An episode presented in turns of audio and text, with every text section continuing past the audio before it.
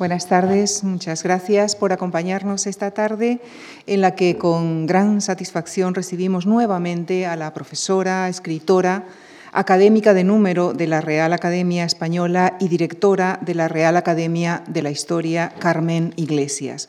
Ella es catedrática de Historia de las Ideas Morales y Políticas de la Universidad Rey Juan Carlos de Madrid antes lo fue en la Universidad Complutense. Ha sido también directora del Centro de Estudios Políticos y Constitucionales. Ha comisariado numerosas exposiciones históricas y es autora de varios libros, de más de dos centenares de ensayos, monografías, artículos de investigación, centrados principalmente en la ilustración y en la historia de España. Coordinó y prologó la obra Símbolos de España, que recibió el Premio Nacional de Historia.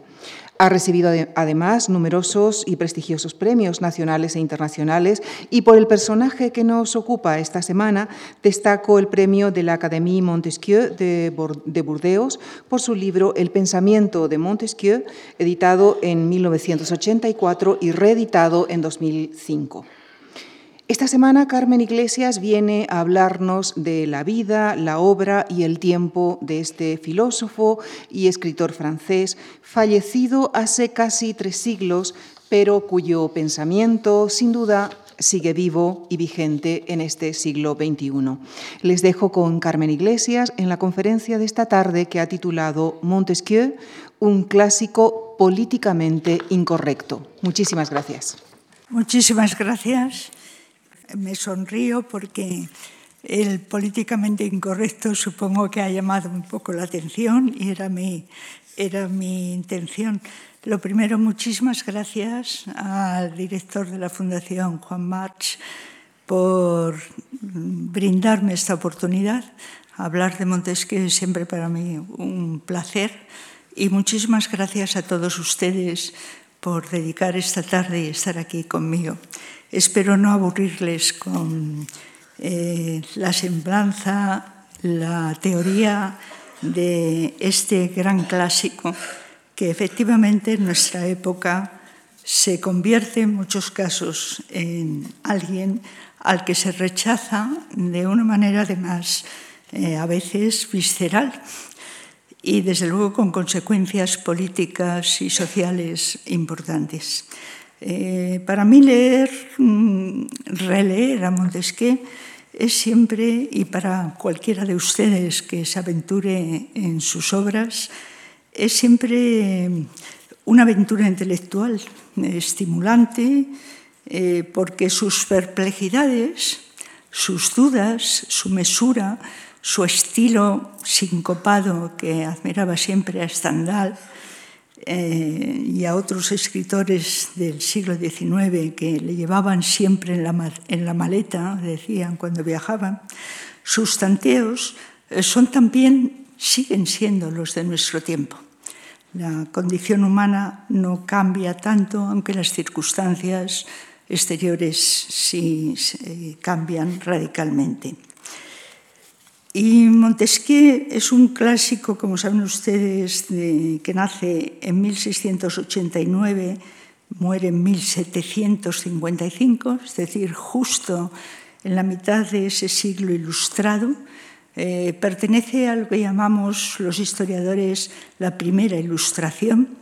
Es desde luego uno de los padres fundadores del liberalismo, como veremos Y fue un bestseller en su propio tiempo, un bestseller y al mismo tiempo también políticamente incorrecto en ciertos círculos, sobre todo eclesiásticos, como veremos, y al cabo de casi tres siglos sigue despertando todo tipo de sugerencias y debates e interpretaciones, la famosa división de poderes, pero no solo.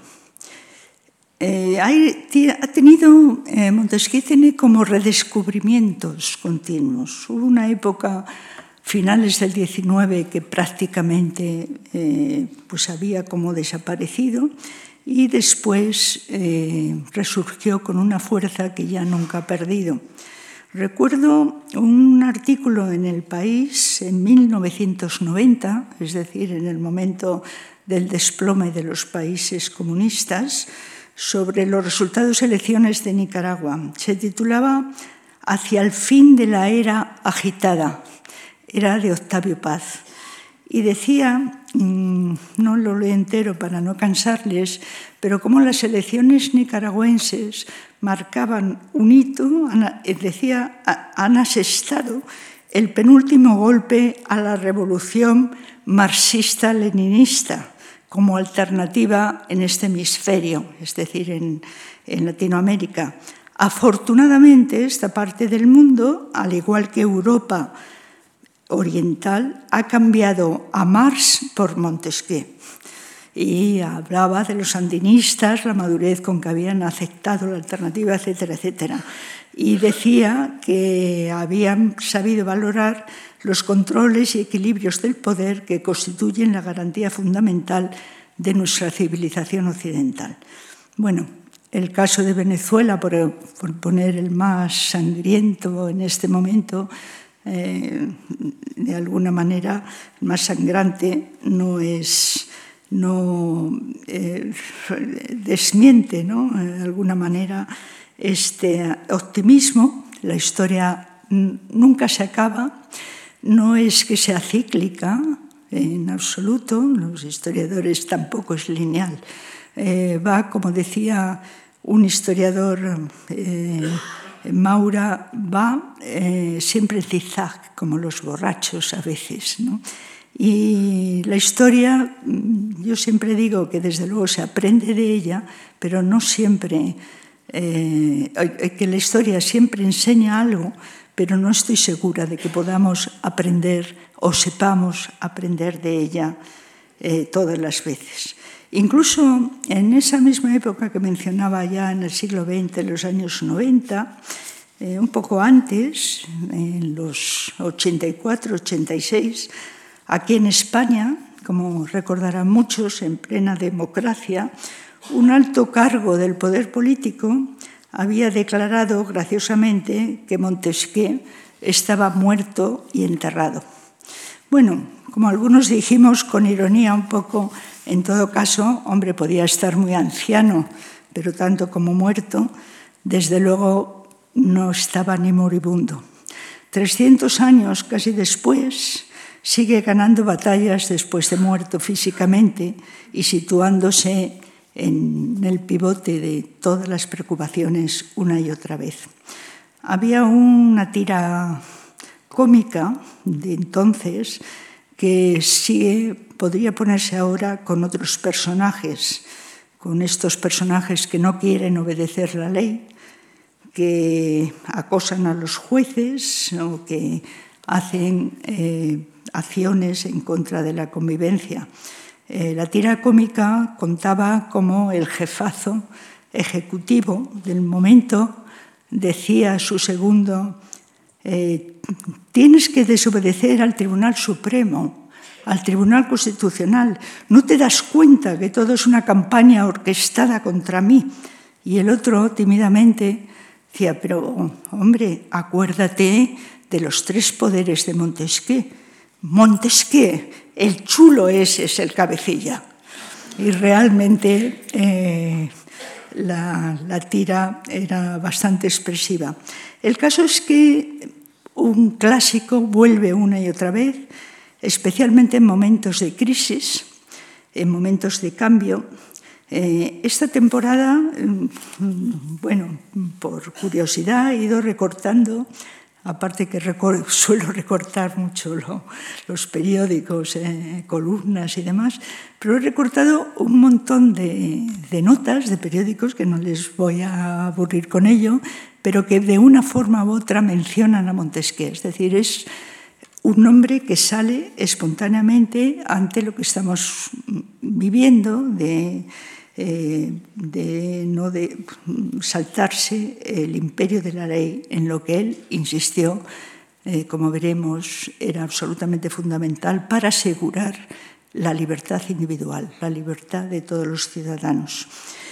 Y mm, Ítalo Calvino, que decía que los clásicos nos hacen repensar nuestra, pro nuestra propia época, no solo la suya, su pasado histórico, sino que 300 años después, entroncan con la actualidad y que daba como por lo menos 12 eh, definiciones diferentes de clásico en un libro precioso sobre ese tema, eh, decía que vuelven a la vida gracias a la mirada de sus lectores. En realidad, eh, como decía Steiner, hay un camino de ida y vuelta. Son los clásicos los que nos leen a nosotros. Me gusta mucho citar a una persona a la que quiero y admira, admiro, el editor Mario Musnik, que define esta ida y vuelta, este, este decir que los clásicos nos leen a nosotros, que decía Steiner, de una manera muy hermosa. ¿no? Eh, les leo la pequeña cita. Un clásico confirma en uno cosas que uno ya sabía y descubre en uno cosas que uno ignoraba saber. Y así consolida en uno lo que ya sabía y lo que ignoraba. Eh, es así en ese sentido. Eh, uno no lee un clásico, un clásico, sino que el clásico le lee a uno. O mejor, un clásico, afirmaba Musnik, un clásico lo escribe a uno. Bueno, cada lectura, eh, eso es porque cada lectura de un clásico a lo largo de la vida en el caso de Montesquieu, eh, a mí me ha pasado eh, en varias ocasiones, novelas maravillosas que hemos releído, cada vez que lo lees eh, es diferente. No porque el clásico diga cosas distintas cada vez, sino porque uno es distinto cada vez, porque uno aprende en la vida aprende los errores, aprende de la experiencia y resulta que cuando va al clásico encuentra ahí lo que le ha pasado o encuentra una explicación que le puede servir. Es decir, hay cosas nuevas, aprendemos a través de ellos. Eh, sus problemas, decía, son los nuestros. En diferente contexto histórico, diferente, diferentes matices, desde luego las soluciones, pero las cuestiones sin resolver, o por lo menos las preocupaciones, son las mismas. Como decía antes, eh, a pesar de los avances, a pesar de, que hemos, eh, hay mm, cosas, yo siempre pienso que para el ciudadano occidental, y más siendo mujer, siendo mujeres, vivimos una de las épocas, hemos vivido y estamos viviendo, a pesar de las dificultades, una de las épocas mejores de la historia para el ciudadano común. Eh, pero claro, nunca hay ganancias absolutas en la historia. Lo que sale por un sitio beneficioso, bien, pues surgen nuevos retos, surgen nuevos problemas. Eh, ¿Y cuáles son esos mismos problemas? Eh, lo que vamos a tratar esta tarde. Pues el principal, cómo articulamos entre el poder y la libertad. Cómo articulamos el poder, principalmente el político, que es el que tiene el monopolio de, la fuerza. Eh, me gusta mucho insistir en esto porque recuerdo hace muchos años en la universidad que se decía, bueno, todo poder corrompe, todo poder es igual, la influencia que se puede ejercer, pues no.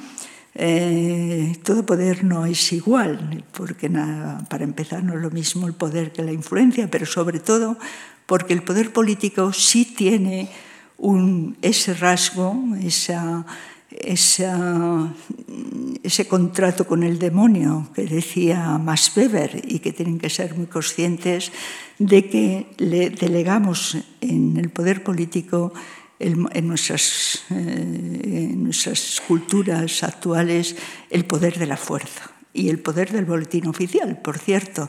Por lo tanto, es un poder que tiene que rendir cuentas, es un poder muy especial, es un poder que entra más fácilmente que todos los demás y aunque ocurra le ocurra, nos ocurra a nosotros mismos en nuestra vida privada, pero el poder político lo tiene más difícil, entra en lo que Stein, eh, Isaiah Berlin llamaba el conflicto de obligaciones, es decir, el problema de que hay, que ya lo, lo dijo de otra manera Maquiavelo, el problema de que hay que tomar decisiones políticas que a veces están eh, en función de unos códigos, de unas circunstancias y que están en contradicción con otros códigos morales o códigos personales. Ese conflicto de obligaciones es importante y, por lo tanto, eh, el problema del poder político, en sentido muy amplio, es eh, del que depende el orden y la estabilidad para la libertad individual, es fundamental. El problema también es que, como dirá una y otra vez Montesquieu, es que el poder siempre tiende al abuso. La condición humana eh, tiende siempre a expandirse, tiende a ser más. Y el poder político no es eh, muy no solo no es diferente, sino que todavía se nota más.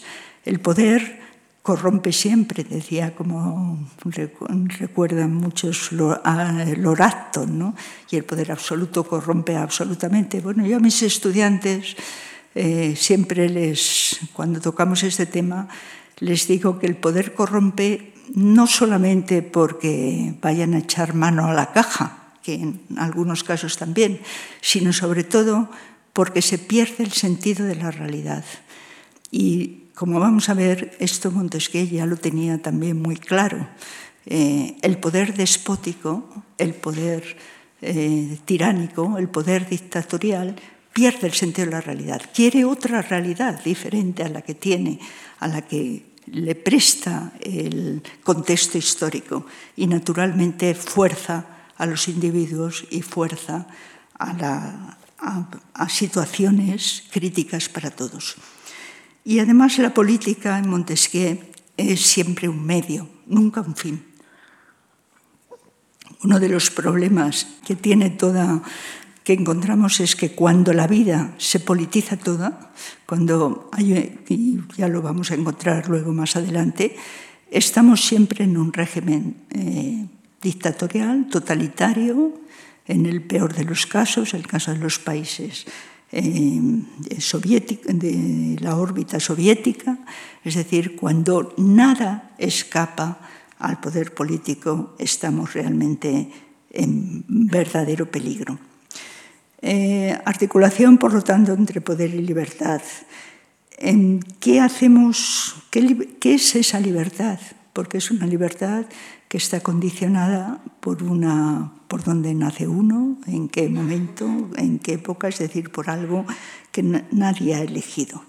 Hay unos condicionantes históricos, eh, unos condicionantes sociales que son los que hacen que la tensión entre lo que los clásicos llamaban determinismo y la libertad siguen siendo vigentes ahora. Recuerden ahora con todos los avances de la biología molecular y de los científicos eh, neuronales la importancia, la, la genética, ¿no? hasta qué punto las discusiones son constantes, en qué fracción, en qué partecita podemos ejercer nuestra libertad. De otra manera, este también era el problema en la época de Montesquieu. Eh, otro mm, tema que, mm, que, nos vamos a encontrar es el de qué es mejor, la pluralidad o la, o la uniformidad. No digamos la homogeneización, que ahí ya entramos en ese aspecto de totalitarismo. Hay toda una tradición en filosofía política donde se distingue muy bien lo que se puede llamar los filósofos de la unidad y los filósofos eh, de la pluralidad o del pluralismo. Los filósofos unitarios, mm, pues de un Platón a Rousseau, por ejemplo, ¿no? pues tienden a que eh, hay que buscar el buen gobierno, hay que buscar una situación en que la sociedad, eh, de, una, de, una, de, una, vez por todas, quede estabilizada y, por lo tanto, pues, eh, sea un régimen bueno que haga a los hombres buenos. Es decir, no se conforman con que las cosas funcionen, sino que además los ciudadanos deben ser virtuosos. Y hay otra línea eh, clarísima de la filosofía, los filósofos de la pluralidad, que arrancaría de Aristóteles claramente y pasando, en fin, por muchos que no podemos ahora detenernos, pero desde luego Montesquieu está ahí en el centro de un pensamiento moderno y pluralista. No existe régimen bueno, no existe, depende de cómo se acomode al contexto, a la libertad de sus ciudadanos. No existe ninguno que podamos dar como fórmula universal. Hay unos, pero sí eh, hay unos mejores, iba a decir que otros, pero lo que sí existe en Montesquieu, clarísimamente, como vamos a ver, es uno malo, y ese es el que hay que evitar que es el despotismo, lo que él llama el despotismo, la tiranía, la dictadura, el totalitarismo, es decir, el momento en que ese poder político lo invade todo y entra en nuestras vidas eh, impidiéndonos eh, el, el desarrollo de la propia condición humana. Bueno, hay otros temas eh, magníficos que me gustaría tocar, el de la religión para el próximo día ya, las mujeres, eh, en fin, es un poco situar los grandes problemas. La influencia Montesquieu, como saben ustedes, es, no solamente es a lo largo de los siglos en el pensamiento político, en la filosofía política, sino en los hechos prácticos políticos. La Constitución de 1787 de Estados Unidos, de Estados Unidos está el núcleo fundamental de Montesquieu. Eh, y hay unos estudios maravillosos de cómo los padres fundadores leían a Montesquieu, cada uno de distinta manera, pero todos de acuerdo en lo fundamental, en que había que limitar al poder, había que buscar mecanismos, mecanismos institucionales, ahora vamos a entrar en ello, eh, aunque sea brevemente, en, no moralistas, no tienen a los hombres no se les convence simplemente diciéndoles que tienen que ser buenos, sino creando esas instituciones que hagan que el sistema funcione. Eh, bueno, la, Constitución de 1791, de la Revolución, el momento de la Revolución Francesa, está también ahí todavía eh, Montesquieu tiene una relevancia importantísima, la española de 1812, y eh, veremos también el próximo día pues alguna de las huellas de Montesquieu en todos nuestros ilustrados. No iremos uno por uno, pero sí me gustaría que tuvieran en cuenta esta fuerte influencia en los mejores en Jovellanos, en Forner, en Ibáñez de la Rentería, en Cadalso, en Foronda, en Alcalá Galiano, en Luzán, en, en Mario Onaindía, en su segunda época, en, que fue eh, un gran investigador y una gran persona, decía cómo el constitucionalismo español del siglo XIX no se explicaba sin la ilustración y no se explicaba sin la influencia de Montesquieu. Dedicó 600 páginas a este tema.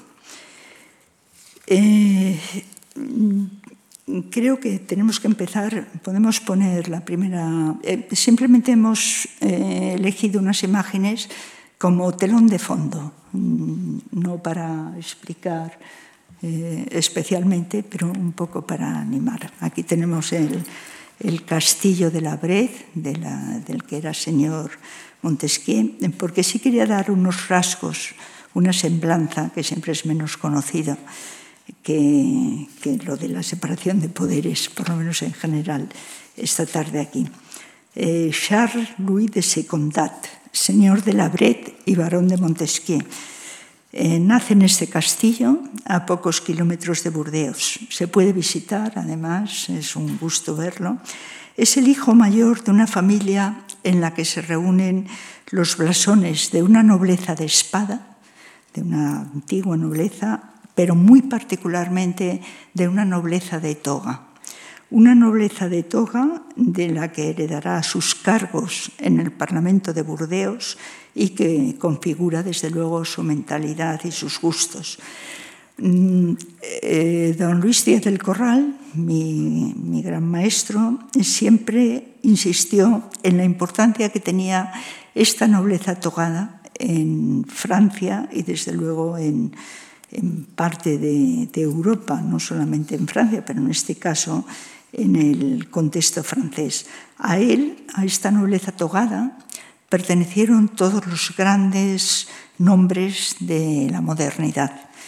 Eh, desde luego todos los franceses, Bodino, Pascal, Descartes, Montaigne, Malesherbes, Tocqueville, eh, Roger Collard, etc. Y, por lo tanto, eh, la importancia de esta clase parlamentaria en la disolución del antiguo régimen, su ambigüedad social como clase, eh, la complejidad de la institución, que era una mezcla de herencia y venalidad de cargos, y mm, por lo tanto estaba cruzada por muchas complejidades, eh, bueno, es uno de los estudios mejor hechos en distintas eh, épocas, pero no agotan su significación. Esta nobleza parlamentaria, esta nobleza de toga, fue creada por la propia monarquía ya en el siglo XIV, cuando se formaliza la institución real y cuando el rey se rodea de expertos en derecho y en finanzas. Es una nobleza togada que rebasa pronto sus propios límites y se va arrogando la función política de considerarse depositaria de las leyes fundamentales del reino. Es decir, incluso en momentos de la monarquía absoluta, esta nobleza togada se considera que son ellos los guardianes de la ley y darán un paso más adelante cuando afirmen que el propio rey está sometido a las leyes fundamentales. Estos magistrados, creados como grupo, como digo, por el rey, con vocación universalista temprana, procedían, por tanto, de la baja aristocracia o incluso lo que aquí en España serían hidalgos, ¿no? o incluso del Estado lleno y algunos del clero. Y se sitúan socialmente eh, en estos orígenes a gran distancia de la nobleza estamental, de la alta nobleza, de la vieja nobleza inmemorial, que jamás ocultó su sentimiento de superioridad y a veces de oposición hacia los que llamaba, eh, comillas, honorables burgueses que gozaban de privilegios nobles. Es decir, ya es un cuerpo, como ven, que está entre dos mundos, como estará el propio Montesquieu. Eh, era una denominación, esta que he leído, despectiva e irónica del famoso duque de San Simón en la época de Luis XIV. Es decir, que estaban considerados por la aristocracia guerrera, por la vieja aristocracia que había sido guerrera, como el estrato superior de un tercer estado, eso de burguesía, al que eh, eh, tercer estado por un lado y por otro estos parlamentarios reivindican constantemente su nobleza. Cuando hablamos de estos parlamentarios y de estos parlamentos, eh, se sabe, pero siempre hay que insistir en ello, no estamos hablando del Parlamento tipo inglés, ni siquiera de las, de las Cortes, los tres estamentos de las Cortes, sino que son eh, los jueces, son exactamente las Cortes de Justicia.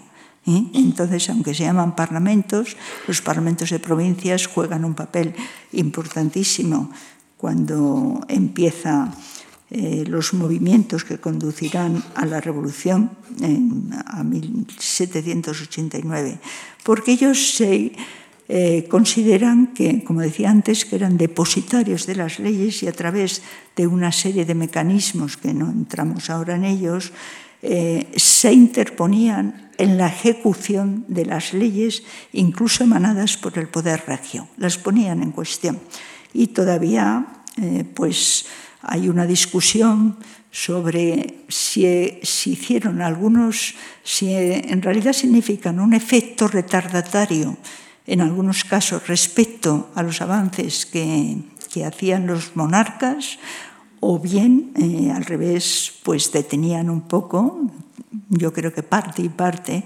detenían el poder absoluto o arbitrario que podría haber en determinados momentos. Eh, el propio Montesquieu escribe lo siguiente, ya para situada entre la gran nobleza y el pueblo, que sin tener la brillantez de aquella, esta nobleza posee todos sus privilegios, que deja los particulares en la medianía, mientras que sitúa en la cima el cuerpo depositario de las leyes. Clase, escribe Montesquieu, clase en la que no se distingue nadie más que por la capacidad y la virtud. Profesión honorable, pero que deja paso siempre a otra más distinguida, la nobleza guerrera. Es decir, se traduce ese sentimiento compartido por todos de que era la función y no la persona del magistrado la que confería el carácter de nobleza. Ese carácter impersonal absolutamente básico para la libertad que reivindicará en otros muchos casos. No el hombre, sino la función. Juzgar en nombre del rey era una actividad noble por encima de la persona que lo ejercía, lo que explica ese estilo y ese modo de vida de esta nobleza togada que conservó el, propio Montesquieu, a que aparecen sus viñedos, conservó el estilo también, aunque él tenía, ya digo, una rama de nobleza de espada, pero fundamentalmente fue, era noble, noble togado, eh, conservó eh, un cierto tipo de vida burguesa. Los viñedos de, de Montesquieu eran famosos, el vino que vendía Montesquieu era famoso en Inglaterra, de tal manera que él escribe también irónicamente en algún momento, en 1748, no estoy muy seguro si el éxito de mi vino hace vender Esprit de Loire o es Esprit de Loire lo que hace vender eh, a mis vinos. ¿no? Era, por lo tanto, mm, eh, ejercía una labor de comercio con sus vinos, eh, pues que desde luego no encajaría en aquella nobleza eh, guerrera superior. Y por lo tanto hay ahí toda una paradoja eh, y esta nobleza en las vísperas de 1789 tiene una importancia eh, grande, ya no vive Montesquieu, pero tuvo una importancia grande porque es la que marca el levantamiento contra el, la monarquía, pero en fin, ese sería cuestión de, otra, de otro ciclo de conferencias. Es decir, resumiendo, estamos, Montesquieu vive en un momento en que están coexistiendo la sociedad de órdenes, la sociedad jerárquica con sus estamentos, con mm, una rigidez eh, bastante más acentuada que, la, que una sociedad de clases y esa sociedad de clases que reivindica, como hemos visto en lo de la capacidad y la virtud, reivindica el mérito, ¿eh? reivindica eh, también la propia, el propio trabajo. El sentimiento nobiliario heredado por Montesquieu, en cualquier caso, hay que decir que cuando nace fue apadrinado por un mendigo que pasaba y pedía limosna en el castillo. Era una piadosa y antigua costumbre aristocrática para recordar siempre que los pobres son sus hermanos. Está escrito por él, lo cuenta él mismo, y que por lo tanto tiene siempre ese matiz de pertenencia a un orden de la sociedad que se justifica por su utilidad, por su función, por su talento y no por los privilegios de casta. Eh, es ese momento también, entre 1689 y 1715, de lo que se conoce como la crisis de la conciencia europea, la transformación acelerada de los valores tradicionales, el asentamiento en Inglaterra de una monarquía constitucional, mientras en Francia se alarga el reinado de un anciano Luis XIV y la vida de Montesquieu transcurre pues, como la de sus nobles, la de los nobles de su condición social. Eh, permaneció interno durante cinco años en los oratorianos de Juilly, recibe una enseñanza moderna y liberal para la época, teñida del cartesianismo por mm, que el sistema de Malebranche, el más ilustre miembro de la orden oratoriana, había adoptado. Pasa luego un año en la Universidad de Burdeos y luego ya se va a París, donde estudia Derecho, entra en contacto con los medios intelectuales. Al morir su padre, hereda en 1714 el puesto de consejero del Parlamento de Burdeos, que antes eh, mencionaba, la magistratura que pertenecía por herencia a la familia Secondat. Y en 1716, a la muerte de su tío, el barón de Montesquieu, añade la de presidente en el Parlamento bordelés. Son herencias importantes, sobre todo la de su tío, que realmente le sitúan eh, medio de cargos, honores, responsabilidades. Contrae matrimonio, que es también un signo, eh, una nota bastante importante, con una riquísima hugonote, con Jean de la Tire, siendo él, eh, por supuesto, cristiano católico. su mujer, Jean de Lardic, fue magnífica administradora, esposa leal en cada vez las más largas estancias del señor de la Brede en París, porque los primeros años pues se reparte entre sus viñedos y sobre su, su función de magistrado y sus, sus, estudios científicos. Yo dediqué mi primer libro precisamente a eso, a que los 20 años los más de 20 años que Montesquieu dedica a los experimentos científicos, todavía no tenemos las ciencias y las humanidades, diríamos, divididas como ahora, son absolutamente fundamentales para explicar eh, el espíritu de las leyes, para explicar toda la teoría y práctica que monta sobre ello, siguiendo eh, pues unos principios científicos que había aprendido en esos años.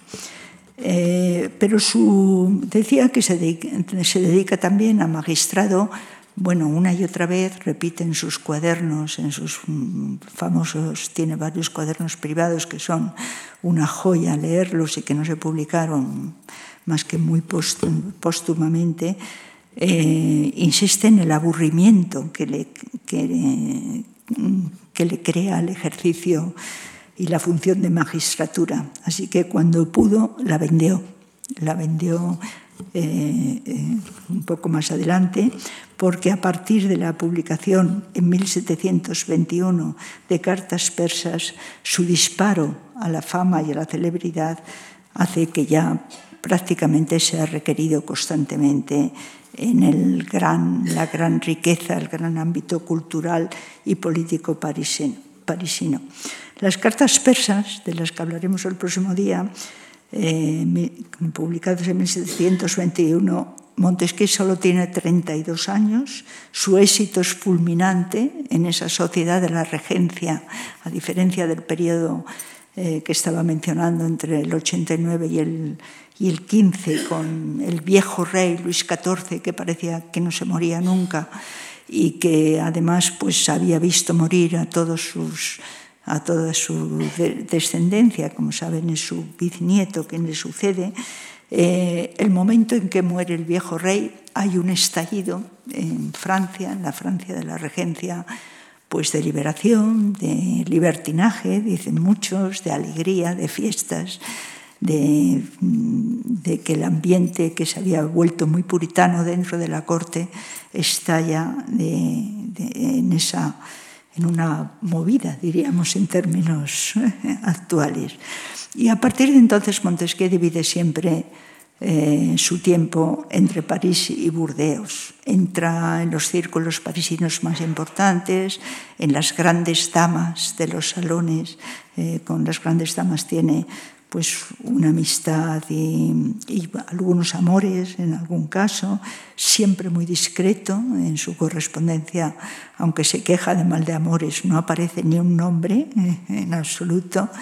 Y luego en 1728 eh, hace, intenta entrar, intenta conseguir algún cargo diplomático, eh, ir pero la política no le, no le favorece. Supongo que su propia independencia le hacía ya sospechoso y desiste, entra, sí ingresa en la Academia Francesa, también con cierto recelo, no estuvo muy, eh, muy a gusto del todo, por lo menos al principio, y es importante en su vida y en toda su obra el periplo, el, viaje, el gran tour que hacían las clases cultivadas de la época, eh, que es un periplo de tres años de viaje por Europa, que recorre extensamente Alemania e Italia y permanece un año en Inglaterra.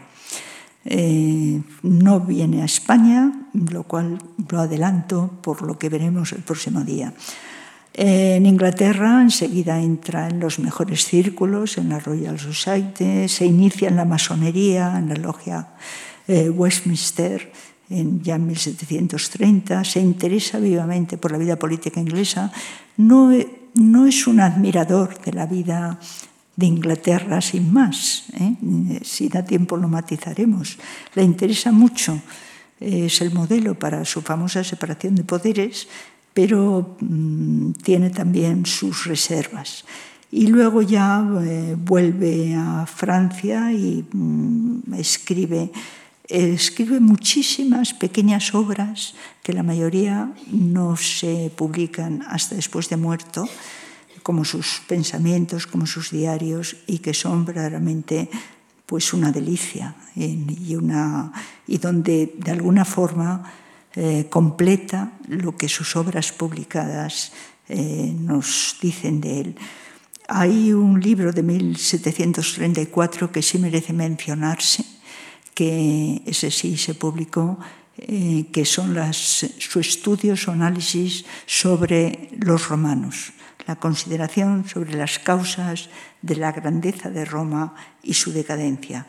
Sigue siendo un libro precioso, un libro que se lee, aquí lo editó en una traducción que no estaba mal, austral, y estaba muy bien, y es ya un antecedente de Esprit de Loi, de la búsqueda de qué causas históricas, qué mm, complejidades se mezclan en la historia para que los hombres actúen como actúan.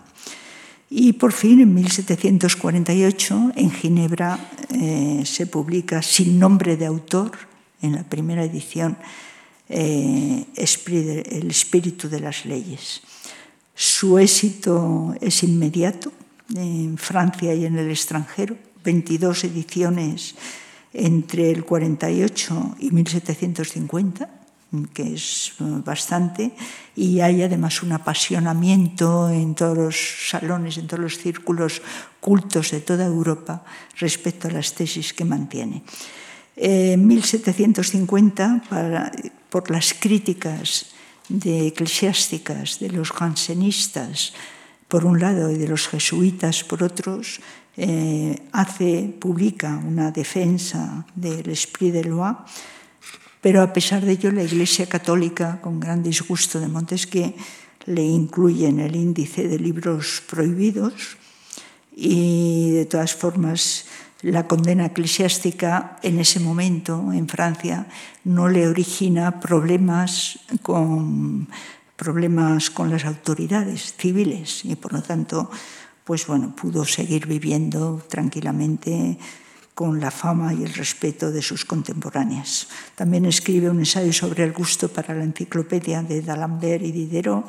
En fin, y acaba, el final de su vida, acaba ciego.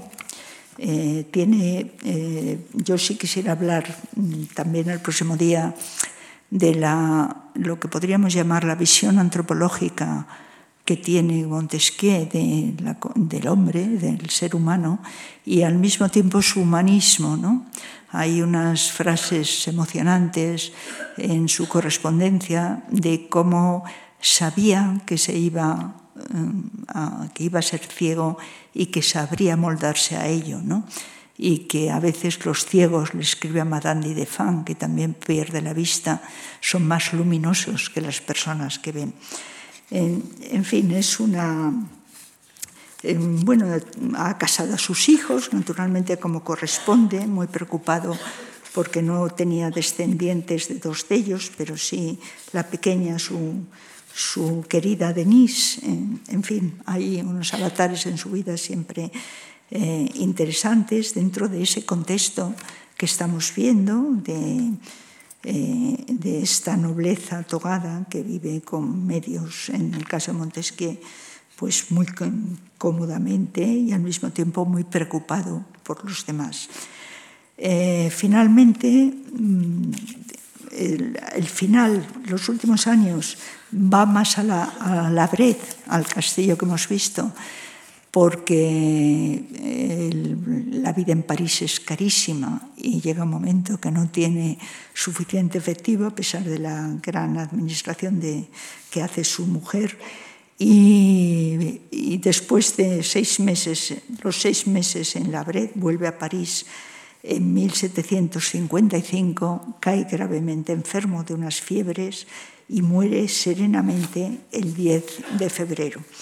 Como cristiano, dijeron algunos, como filósofo, afirmará Voltaire. Lo cierto es que eh, en paz, con, en paz con, con la religión en la que creía, pero al mismo tiempo eh, guardando, evitando que sus manuscritos, sobre todo las cartas persas, cayeran en manos del confesor jesuita o de cualquier otro religioso. Eh, es, esa actitud es lo importante. Trató de morir sin ofender la religión en la que creía, pero sin traicionar tampoco las convicciones de lo que sus obras eran testimonio. Y murió además en París, pero rodeado de sus amigos, de algún familiar, de sus damas, algunas de sus amigas nobles, eh, en fin, como digo, muy serenamente. Este es un poco una semblanza amplia del contexto que quería contarles de este eh, primer liberalismo. Em, Vamos a hablar un poco, eh, si les parece, a ver cómo lo puedo resumir lo, mejor posible, de, de, esa articulación entre el poder y la libertad, que es el núcleo duro de toda su obra. El que había escrito, mm, escribe en algún momento, somos libres e inciertos.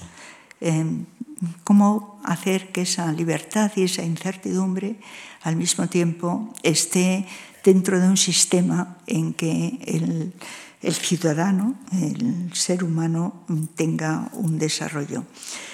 La primera premisa quizá es la apuesta que hace, a diferencia del escepticismo de, un escepticismo moralista radical que arrastraba, eh, se arrastraba en Francia en el pensamiento desde, antes, desde el siglo XVII, eh, y que incluso está presente en ilustrados como Rousseau o el propio Voltaire, Montesquieu no admite, no cree que la acción humana responda sea una simple arbitrariedad o sea un azar, sea una locura. Eh, por primera vez la premisa, decía, es la apuesta por la posible comprensión de las acciones de los hombres, por explicar por qué los hombres se unen de, unas, de una manera o de otras.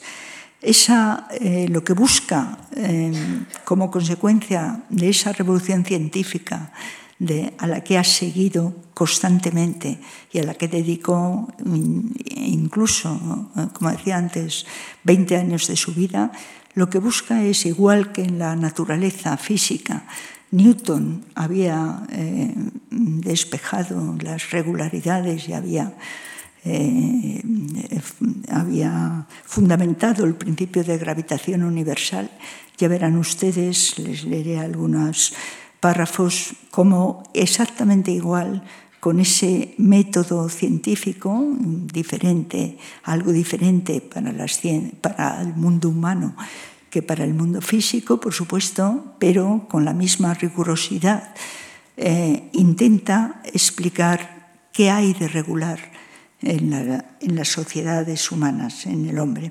En primer lugar, señala en el prefacio de Esprit de Loi, he examinado a los hombres y me ha parecido que en medio de la infinita diversidad de leyes y costumbres no se comportaban solamente según su fantasía, en cuanto a ser físico, está gobernado por leyes invariables como los demás cuerpos. Esta materialidad del ser humano es algo en lo que insistirá Montesquieu siempre, ¿no? Eh, incluso para ser más feliz o no ser más feliz, que el próximo día si quisiera también contarles algo de eso, insiste en que la máquina, con comillas, de la que forma el cuerpo, tiene que también que tener una predisposición, algo que nuestros científicos de ahora seguramente eh, de otra manera lo dirían también. Por tanto, en cuanto ser físico está gobernado por leyes invariables como los demás cuerpos. En cuanto ser inteligente, quebranta sin cesar las leyes fijadas por Dios y, cambia las que Él mismo establece. Eh, desde las primeras páginas, esa dualidad del ser humano eh, es precisamente, en esa dualidad radica eh, en esos intersticios entre dónde nace, cómo, de quién, eh, algo que es puro azar y que está condicionado, en esos intersticios radica el ejercicio de su libertad y por tanto de elección moral. Si no se tiene libertad, no hay moral que valga, no hay principios. Y en ese ejercicio y en esa elección eh, están siempre presentes está el ser humano en una red de condicionamientos físicos y sociales, ni puro azar ni puro determinismo. Montesquieu elabora el concepto de espíritu general para plasmar esa interacción plural entre los hombres y su medio. Esa noción de espíritu general, que ahora eh, la define, y que podríamos llamar hoy nosotros, más o menos, algo así como la cultura, la cultura de cada contexto histórico, de cada grupo de, seres humanos, de, cada nación. dice varias cosas, escribe, gobiernan a los hombres, el clima, la religión, las leyes, las máximas de gobierno, los ejemplos de las cosas pasadas, las costumbres y los hábitos, de todo lo cual resulta un espíritu general. A medida que una de esas causas actúa en cada nación con más fuerza, las otras ceden en proporción. Es decir, según los lugares, según las épocas, hay unas que funcionan más intensamente que otras. El espíritu general, por lo tanto, es una resultante de un juego de interferencias, de un doble proceso entre el hombre y el mundo, en que causa y efecto son reversibles. No es solo un agente pasivo, y esto es lo importante, sino también activo. Es una resultante en que los elementos morales producto de la libre acción de los hombres, predominan en las sociedades avanzadas frente a los condicionamientos físicos. Una característica de la sociedad occidental, que él repite una y otra vez, es eh, ese bienestar, esa búsqueda de la felicidad en esta tierra para todos, que ha hecho que los condicionamientos físicos pueden ser eh, combatidos y pueden ser vencidos por el trabajo, por el interés de los hombres. Eh, en ese marco hay que entender esa definición famosa que todos ustedes conocen de las leyes, en el capítulo de las leyes en sus relaciones con los diversos seres, con lo que comienza Esprit. Las leyes, en su más amplia significación, son las relaciones necesarias que se derivan de la naturaleza de las cosas. En este sentido, todos los seres tienen sus leyes. Las tiene la divinidad, el mundo material, las inteligencias superiores al hombre, los animales y el hombre mismo. Los que afirmaron que todos los efectos que vemos en el mundo son producto de una fatalidad ciega han sostenido un gran absurdo ya que cabría mayor absurdo que pensar que los seres inteligentes fueron productos de una ciega fatalidad. Es decir, lo que está buscando son los resortes por los cuales los seres humanos pueden actuar en su medio, sea mejor o peor. Por lo tanto, no emprende esta investigación de lo que él llama las leyes de la, de la naturaleza, de la condición humana, diríamos hoy, del espíritu de las leyes humanas a la manera de Hobbes o de Descartes, ¿no? por medio de una deducción, sino al revés, por una inducción, el método newtoniano, que hace que estudie lo que verdaderamente existe y a partir de lo que verdaderamente existe y ha existido, extrae esas reglas que cree que pueden servir para mejorar la vida de, de los hombres. No he sacado mis principios de mis prejuicios, afirma en el prefacio también, sino de la naturaleza de las cosas. La naturaleza de las cosas es la realidad.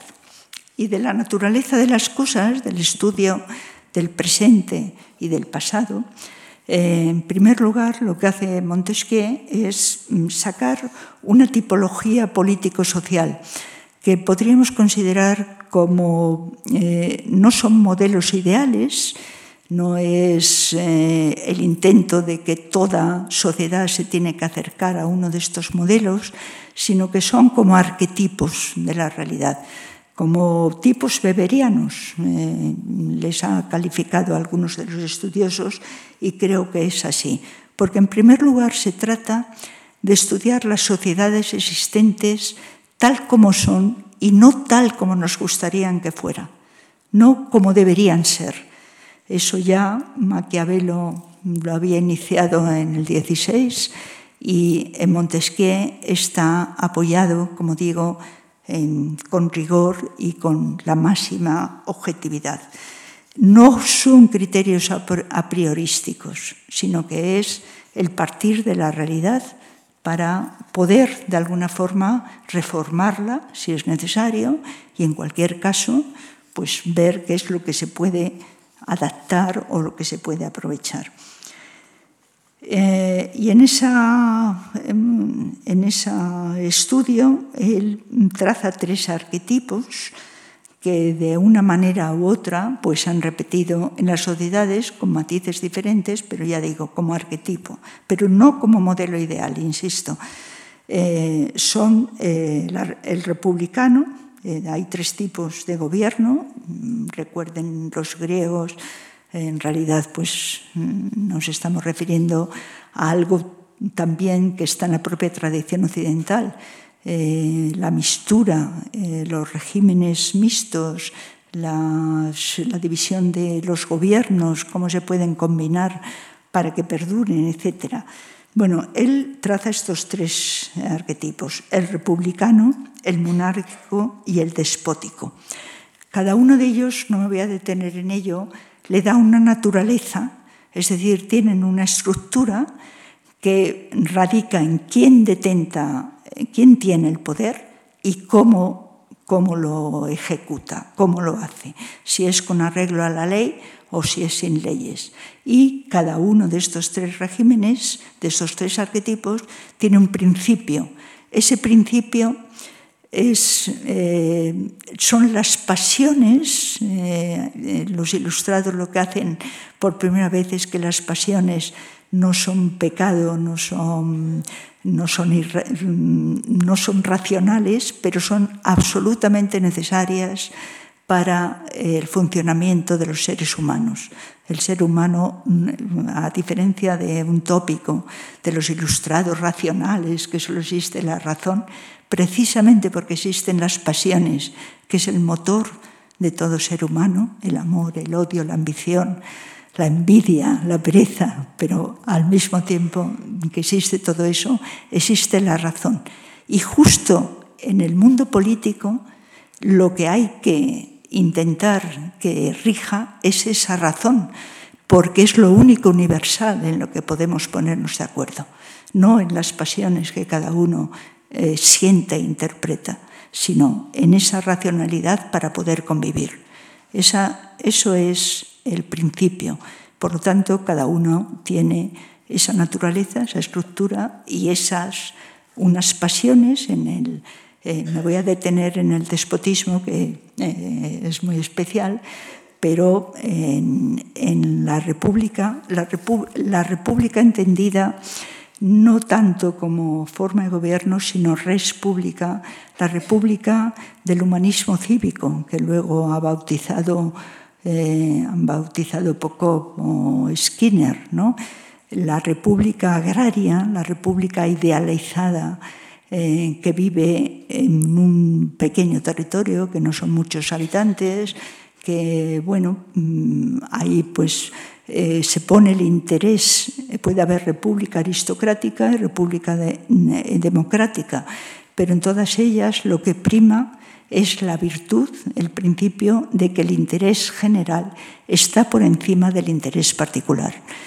Esas repúblicas idealizadas, que también el próximo día en Cartas Persas lo veremos con los trogloditas, es la imagen de un paraíso perdido que en toda la tradición occidental se repite una y otra vez. ¿no? Una, es algo, dice Montesquieu, a Montesquieu le gusta la idea, eh, eso existió en las repúblicas griegas, en las polis griegas, y quizá en los romanos en la primera época, más o menos, pero es cosa del pasado, no se puede repetir. Lo que existe en el momento presente son o la monarquía o el despotismo, o dicho de otra manera, que veremos al final, regímenes moderados, que son los que viven bajo el imperio de la ley y por lo tanto donde los ciudadanos gozan de libertad política o regímenes despóticos. Eh, paso muy rápidamente porque eh, verdaderamente se, se va...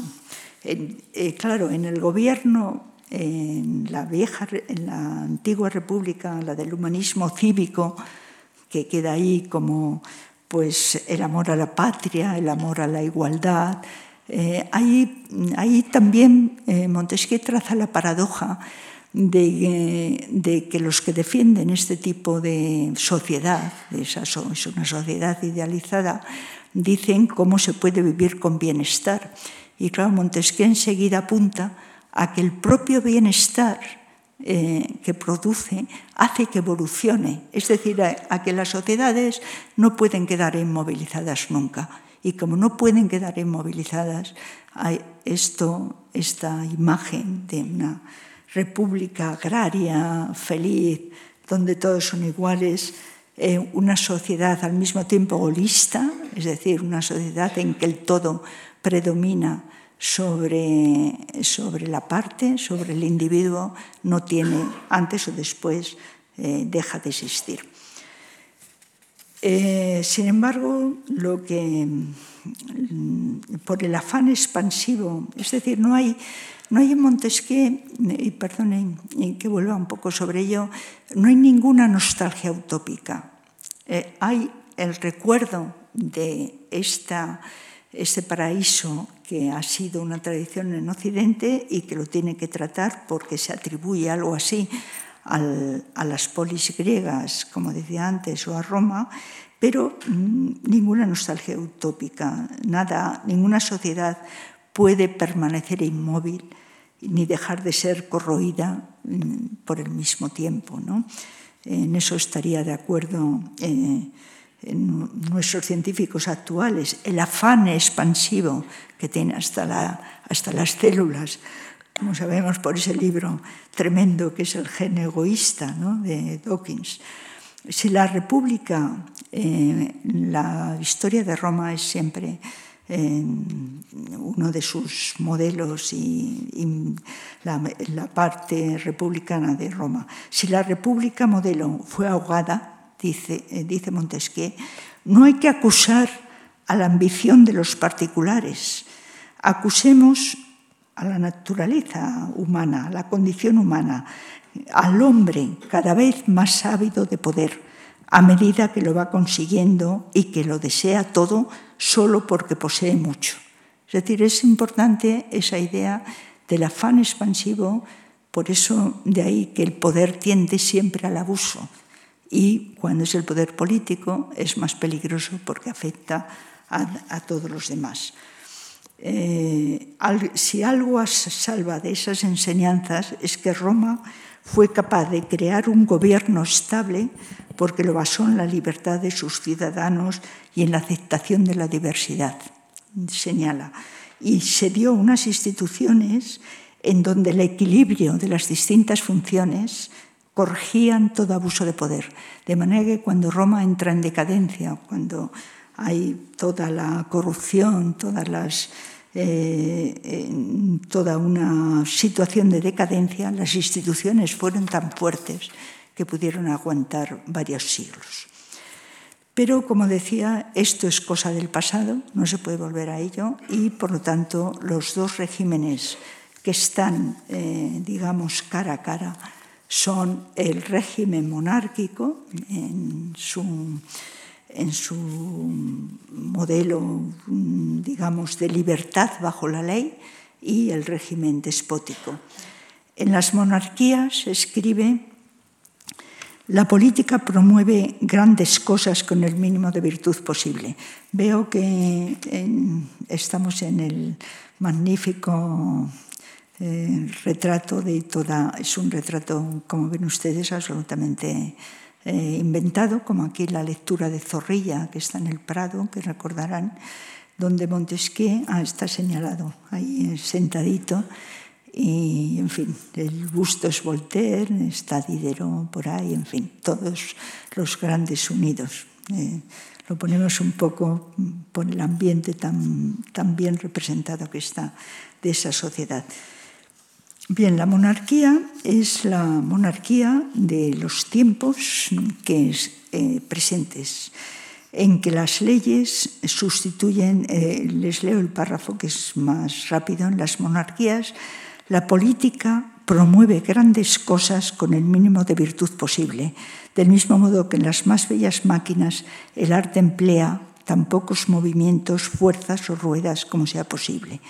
El Estado subsiste con independencia del amor a la patria, que había en las repúblicas, del deseo de gloria auténtica, de la renuncia a sí mismo, del sacrificio de los más caros intereses y de todas aquellas virtudes heroicas que encontramos en los antiguos y de, las que solo hemos oído hablar. Las leyes sustituyen a todas esas virtudes. Por lo tanto, eh, hay aquí una implicación muy importante en la que mm, apenas podemos detenernos él insistirá en cómo los vicios morales son diferentes de los vicios políticos. Eh, efectivamente, así lo son. Eh, unir la idea de pecado o de vicios privados a los males públicos, como carestías, epidemias, eh, Montesquieu desecha totalmente este tópico moralista que une el vicio moral con la decadencia, y de, incluso material y dice, suplico que nadie se ofenda por lo que he dicho.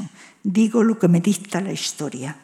Lo que digo está confirmado por la historia y es conforme con la naturaleza de las cosas. La ambición que podía ser perniciosa en una república de iguales es, sin embargo, en las monarquías del presente eh, algo que impulsa el bienestar. De tal manera que el principio de la monarquía acaba siendo eh, en realidad el, honor, pero en realidad el interés. Hay toda una alabanza del comercio, del bienestar y sobre todo del régimen moderado. Eh, el régimen moderado, que puede ser a través de los cuerpos intermedios, como es el caso de la Francia constitucional que él conoce, o a través de la separación de poderes que él eh, ha visto en Inglaterra y que ha tomado como modelo. Eh, digamos que su máxima es que el poder pare el poder, que haya instituciones que de alguna manera no puedan levantarse como únicas frente a los ciudadanos. Dice, he hablado de los poderes intermedios, subordinados y dependientes, porque en efecto el príncipe es en la monarquía el origen en la época que está escribiendo, de todo poder político y civil.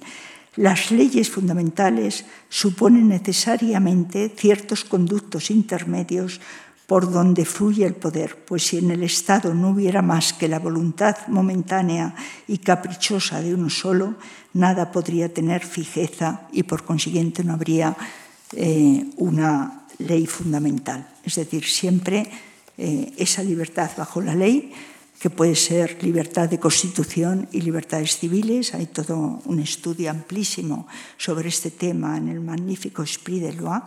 Y esa separación de poderes, bajo la premisa de que el poder para el poder, la separación de poderes en nuestra época pues tiene tantos análisis como para hacer también otro ciclo de conferencias, pero en fin, es eh, la articulación de poderes para un régimen moderado. Los tres poderes, ejecutivo, legislativo, ejecutivo y judicial, como saben ustedes, se tienen que estar frenándose uno a otro, no solo como garantías jurídicas. Hay una una perspectiva jurídica de la separación de poderes, pero hay también una perspectiva sociológica y una perspectiva valorativa. Son, tienen que tener grupos sociales plurales debajo de esas garantías jurídicas. Es un equilibrio de fuerzas sociales. El pluralismo de que les hablaba antes es fundamental. Y además, en esa separación de poderes, esa limitación de unos poderes sobre otros tiene que ser de carácter endógeno, no exógeno. ¿eh? El principio de no acumulación de poderes en un órgano y tampoco especialización rígida de funciones en unos determinados órganos, sino que muy al contrario, en el conflicto de intereses, eh, los resortes internos para que unos presionen sobre otros y se llega a una negociación, a una cesión pero jamás, desde luego, el Poder Judicial es al que da una importancia, como saben, fundamental. El Poder eh, Judicial, cuando dice que es como nulo, quiere decir que es totalmente independiente y que además tiene que seguir la ley. En fin, para acabar, eh, frente a, ese, a esa importancia, a ese que el poder para el poder, está lo que sí es un gobierno malo, que es el despotismo, la tiranía, la dictadura, eh, lo que ha sido el totalitarismo en nuestra época, en que todos los poderes están en unas manos, en que los que gobiernan no están sometidos a leyes eh, y que el principio que rige entre los ciudadanos es el temor y la corrupción más espantosa. Donde hay corrupción, enseguida, eh, donde hay una corrupción generalizada, insiste, surgirá, si no existe en sí mismo ya, el despotismo. La corrupción es un peligro, es existente, los hombres siempre ha habido corrupción, pero eh, la corrupción sin la ley y sin los jueces independientes acaba con toda una sociedad. Y esto eh, ahí tiene unas, unos eh, párrafos, mm, ya con eso acabo, que nos recuerdan tanto nuestra época. Lo que pasa, por ejemplo, con los países eh, del área soviética, cuando afirma, eh, afirma literalmente que un pueblo acostumbrado al sometimiento despótico, al sometimiento dictatorial, diríamos hoy, al tiránico, acostumbrado a ese sometimiento, difícilmente aprenderá el ejercicio de la libertad. La libertad hay también que aprenderla. A la, libertad que tiene que estar asegurada por las leyes, por esos límites de poder y también fomentada por la educación, a la que da mucha importancia, por las costumbres, por toda una serie de, mm, de ámbito social que haga que la ignorancia en los políticos, la que menciona especialmente como uno de los grandes malos, males de estos gobiernos despóticos, eh, hay siempre que eh, luchar contra ello. Cuando los salvajes de la Luisiana quieren coger un fruto, arrancan el árbol de raíz y así lo cogen. He aquí el gobierno despótico. Eh, tal gobierno salta los ojos y como para establecerlo no hacen falta pasiones, cualquiera vale para hacerlo. Y además es ineficaz. no solamente insiste en el carácter perverso que tiene para la libertad y para la vida humana, sino que además es ineficaz. Antes o después conduce al desastre. Frente al despotismo, el gobierno moderado supone un esfuerzo de imaginación y de técnica. Es muy importante que no es, dice en algún momento, nunca se ha convencido a un príncipe para que sea bueno con las simples palabras. Hay que crear instituciones. Como decía también un académico amigo, los seres humanos hacen las cosas, pero las instituciones las mantienen. En esa línea de institucional, de técnica política, no simplemente de voluntad moral o de buenismo, es en la que se mueve Montesquieu. Que el poder frene al poder es un poco la conclusión que hoy podríamos sacar del régimen moderado. Muchas gracias. Gracias.